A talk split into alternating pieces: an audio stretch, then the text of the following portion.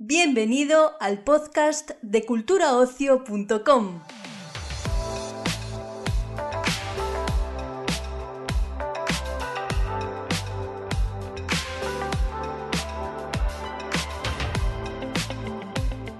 Celebramos una nueva cita en el podcast de Cultura Ocio y lo hacemos para coger una doble entrevista sobre Hierro, la serie de Movistar Plus.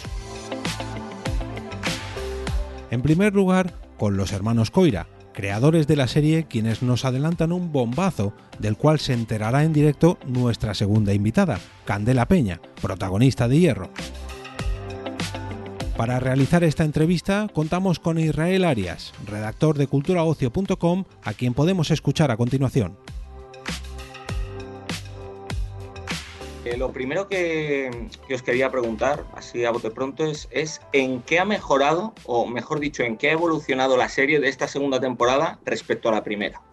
Uy, qué pregunta tan difícil. Yo no lo sé, ¿eh? no sé responder a eso. Desde luego, eh, yo creo que lo que nosotros planteábamos no era, no era mejorarla, sino darle una continuación digna.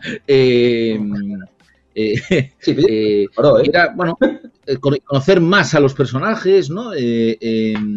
pero yo no, yo no, bueno, desde luego no hubo ninguna búsqueda consciente de mejorar nada, ¿no? Sino poder continuar, ¿no?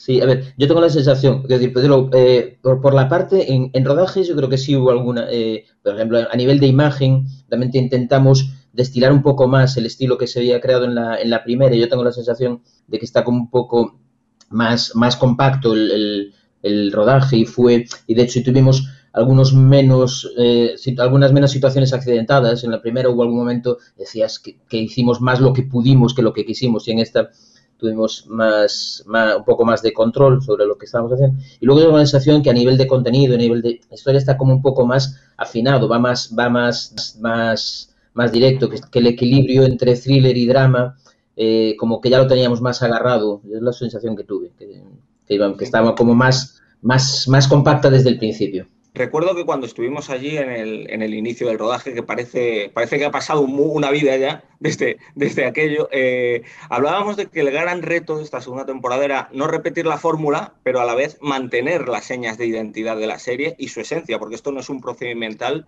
no puedes ir matando gente en el hierro todo el rato. Una vez visto el resultado, el resultado final, eh, ¿creéis que habéis conseguido ese, ese objetivo? Yo honestamente creo que sí. Eh, sí, yo de ese nivel, a ese nivel, desde luego, estoy satisfecho. Sí, a ver, sí, yo también. Eh, yo creo que es esa, eh, bueno, esa sensación que decíamos que como espectadores siempre tenemos cuando una serie te ha gustado y viene una segunda temporada y vas con el miedo de decir, ostras, habrán, estará, estará a la altura o no. Nosotros era lo que aspirábamos, la aspiración era esa y eso significaba no repetirse. Entonces era lo de que fuese lo suficientemente nueva y lo suficientemente como antes, ¿no? Y yo creo que por ahí, bueno, más, eh, eh, sí, estamos contentos, ¿no? Estamos contentos con la segunda temporada. Pero vamos, siendo sinceros, el reto, el verdadero reto de, esta temporada ha sido lo que, lo que os pasó, ¿no? Porque os estalló la pandemia justo al arrancar del rodaje. Recuerdo que estabais preocupados porque habéis perdido un par de días por la calima. ¿Quién os iba a decir lo que, lo, que se venía, lo que se os venía encima. ¿Cómo fue todo aquello? ¿Aprovechasteis esos meses para cambiar algo? ¿Le vino bien? ¿Le vino mal a, esta segunda temporada del Hierro? ¿Cómo recordáis toda aquella odisea? Mira, desde un punto de vista de guion, yo recuerdo muy bien una situación muy paradójica que era, al poco de estar allí juntos, eh, yo, yo regresaba a casa con una sensación de mucho apuro, de mucha urgencia, porque teníamos que cerrar los guiones y nos pillaba rodaje. Y de repente ocurrió todo esto, hubo esa gran y, esa sensación de urgencia había terminado. Eh, y es más, no sabía si íbamos a terminar nunca la serie, a lo mejor se quedaba ahí todo. Eh, y creo que eso fue para, la, para, para guion, nos dio más espacio, nos dio más tiempo de pensar, de comentar, de preparar. Eh, y eso me pareció muy simpático, ¿sabes? Porque era lo de ah, algo que es teóricamente muy urgente, muy importante, y de golpe a porrazo deja de ser importante y deja de ser urgente. No sé, se ha dicho que esta segunda temporada va a ser la última. No sé si me lo podéis confirmar que esta segunda temporada va a ser la última de Hierro. ¿Sí? Sí, sí. sí. y, una, sí. y una vez dicho eso, ¿cómo y quién tomó esa decisión? ¿Por qué cerrar una serie que, que ha funcionado tan bien y que, por lo que he visto yo en esta segunda temporada, no, no, ha, perdido, no ha perdido punch. Ay, honestamente, nos lo planteamos. Sí, sí, es decir, fue una... Nana, Pepe, Pepe. No, yo decía, esa es una decisión siempre colectiva, porque es ahí está están las cadenas, ¿no? Está, está Movistar y está Arte, están las productoras, Portocabo, Atlantic, estamos nosotros mismos pensando y diciendo, a ver, continuamos, eh, hacemos una tercera en la, con los mismos presupuestos de em, este, este, este universo y, teníamos la sensación de que a lo mejor era preferible decir, venga, busquemos otras, busquemos en otros lugares como para no bueno, eh, evitar ese riesgo de que de empezar a repetirse. Hay una cosa que, nos parecía muy difícil, que era encontrar una historia que nos permitiese mantener ese tándem que es eh, clave de Díaz y Candela. Mm. Eh, en la primera era el falso culpable y la juez, y que ambos buscan. Ese, eso no lo podíamos repetir una segunda vez. Entonces, era encontremos una que nos permita involucrar posiblemente se podría encontrar una tercera, podría, posiblemente podríamos encontrar que pudiese haber otro crimen en, un breve plazo en un lugar tan pequeño como el hierro, pero tengo la sensación de que se empezaría como a ver el teatrillo, como, ¿no? y bueno, eh, yo creo que es una decisión bonita, francamente, eh, pensar en, venga, vamos con, con otras historias, ¿no? Pensemos en otros universos que también me apetece mucho contar, ¿no? Y, en esas otras historias, ¿en qué andáis metidos ahora mismo? Jorge, tú tienes ahí una peli, ¿no? bueno, estamos preparando historias nuevas, estamos mirando para, ver eso, que nos, con qué meternos a continuación, pues yo creo que nos apetece mucho lo de seguir haciendo historias, historias juntos y, luego por separado también tenemos nuestro proyecto. Pepe está ahí en varios guiones, ya les contarás. Yo tengo ahora, dentro de un par de meses, empiezo a rodar un, largometraje, una ficción, un thriller sobre espías. O sea, bueno, estamos ahí con, estamos con bastantes proyectos en marcha. Estamos acabando. Ah, no. No, te digo muy rápido. Estamos acabando un documental que llevamos mucho tiempo con él, con la producción de ese documental, y que nos apetece mucho y que esperamos concluir ahora, ahora eh, muy pronto, que es sobre José Manuel Beira, sobre el, sobre el político. Eh, que era un, un, proyecto con el que llevamos mucho tiempo y ahí estamos eh, terminándolo, ¿no?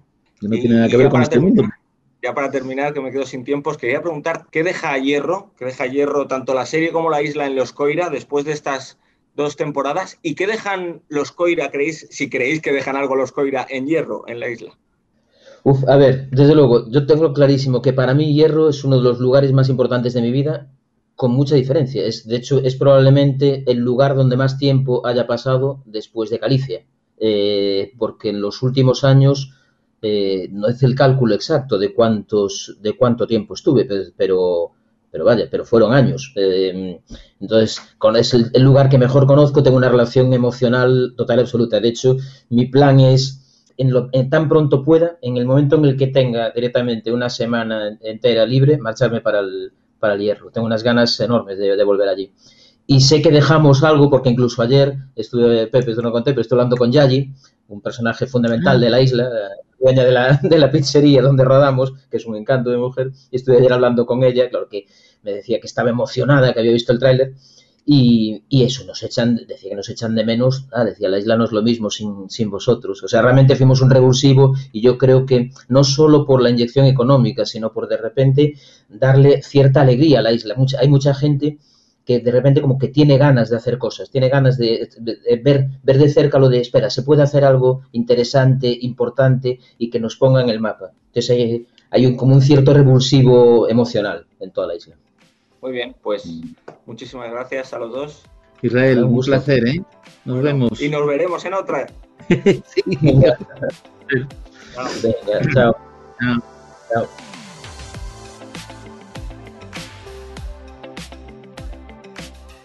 Lo primero que quería empezar a preguntarte es por el rodaje, porque a los pocos días de arrancar, que estuvimos allí, allí de visita y tuvimos la oportunidad de hablar, eh, estalló la pandemia y decidiste quedarte allí, quedarte en el Hierro. Te quería preguntar primero por qué decidiste vivir el confinamiento allí en la isla, en el Hierro, y cómo te sentaron aquellos meses.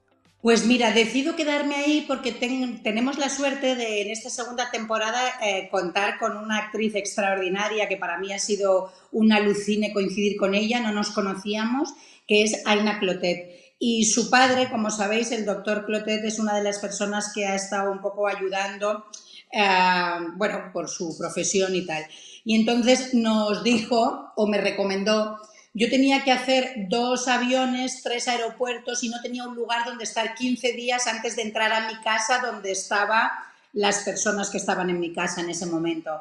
Entonces, y una de las personas era mayor. Y entonces me recomendó, pero claro, pensando que iban a ser 14, 15 días. Yo qué sé, bueno, no sé, en mi imaginario no contemplaba yo cuatro meses. Así que pensé, me quedo, aprovecho, escribo, tenía cosas que escribir y sobre todo que cuando tú ya te planteas, tienes niños y así, yo me había planteado que hasta mayo no volvía, no hasta agosto, pero como que pensé, bueno, una semanita, no, esta cosa como de culpa que tenemos un poco, eh, de bueno, pues no pasa nada, me quedo y así aprovecho para trabajar.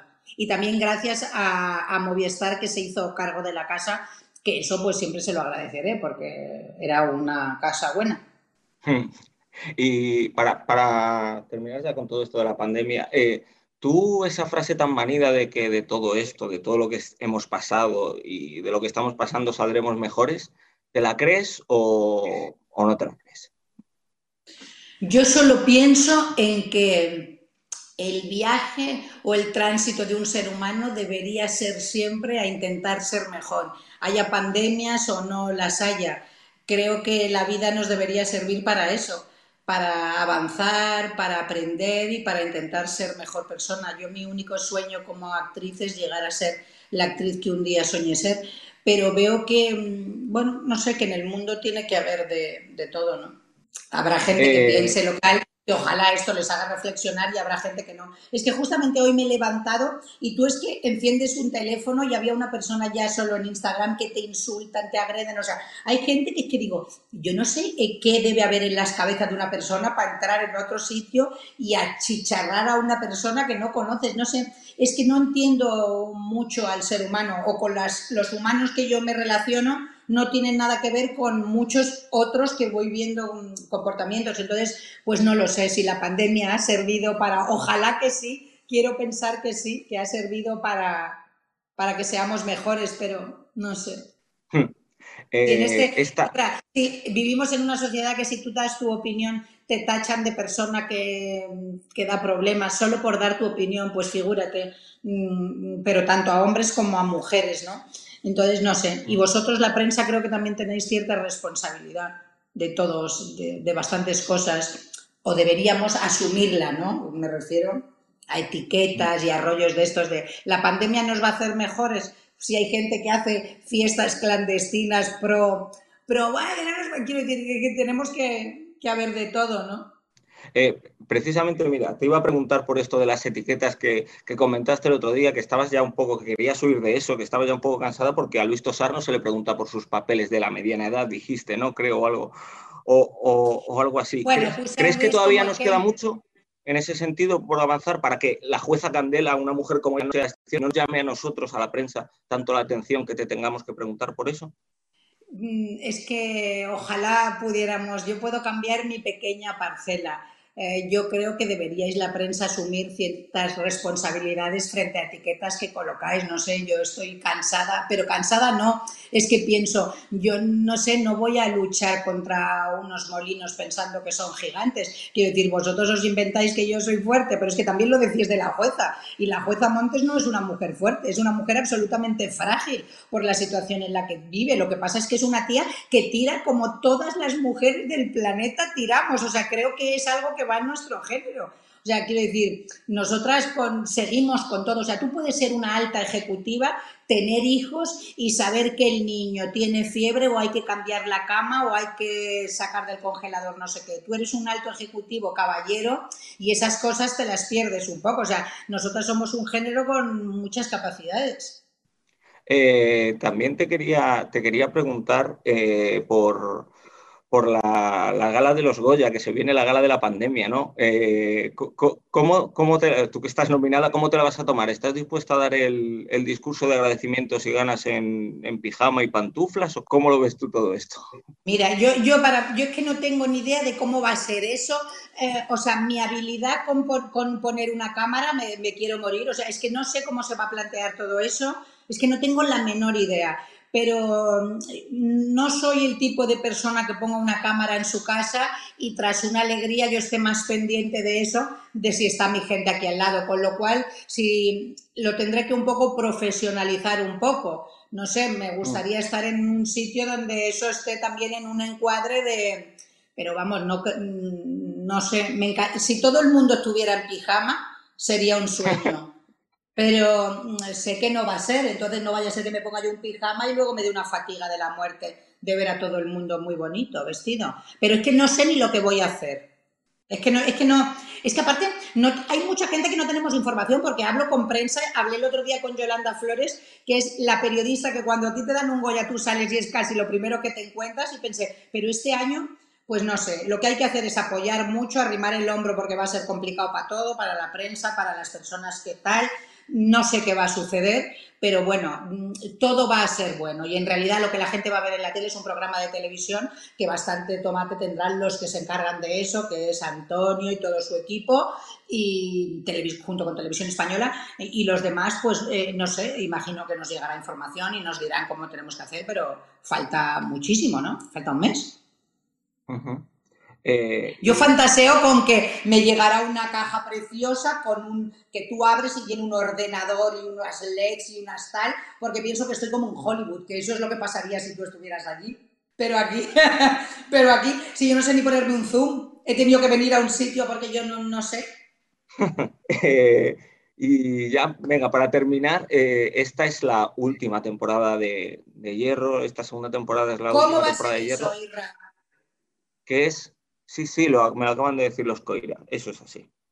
¿Quién te ha dicho? Eh, los Coira, los Coira me lo acaban de decir. Esto me lo acaban de decir los Júrame lo que te lo han dicho los Coira. Te lo prometo. Si quieres, ahora te paso el audio.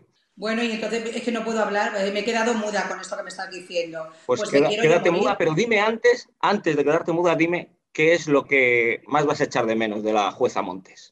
Eh, es que yo no, me, resisto a contestarte a esta pregunta porque yo igual no me quedo sin la jueza Montes. Eh, no sé, no he hablado yo con los Coira. Me he llevado una sorpresa matutina. En mí, dentro de mi corazón, está la jueza. Dentro de mi cabeza, dentro de mi imaginario. ¿Qué sabemos nosotros lo que va a pasar? Esa gente porque estarán escribiendo otra cosa y ya quieren pasar de la jueza. Ya veremos. ¿Qué sabemos nosotros en la vida? Igual se acaba hierro, pero la jueza, pero si la jueza es un sueño de personaje. Ay, los Coira te han dicho eso. Irra, la primera entrevista del día ya me has puesto triste. Eso no lo sé. Es que, no sé, me resisto a pensar que es así. Pues nada, Candela. Irra, qué pena. Pero, eh, ¿te quedas con todas las preguntas contestadas? Sí, sí, no te preocupes. Está todo perfecto. Muchísimas gracias, Candela. Gracias, Irra.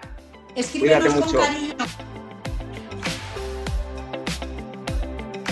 Despedimos esta entrega del podcast culturaocio.com invitándote a descubrir el resto de episodios de este podcast, así como todo el catálogo de programas de nuestra red a través de Europa Press-podcast.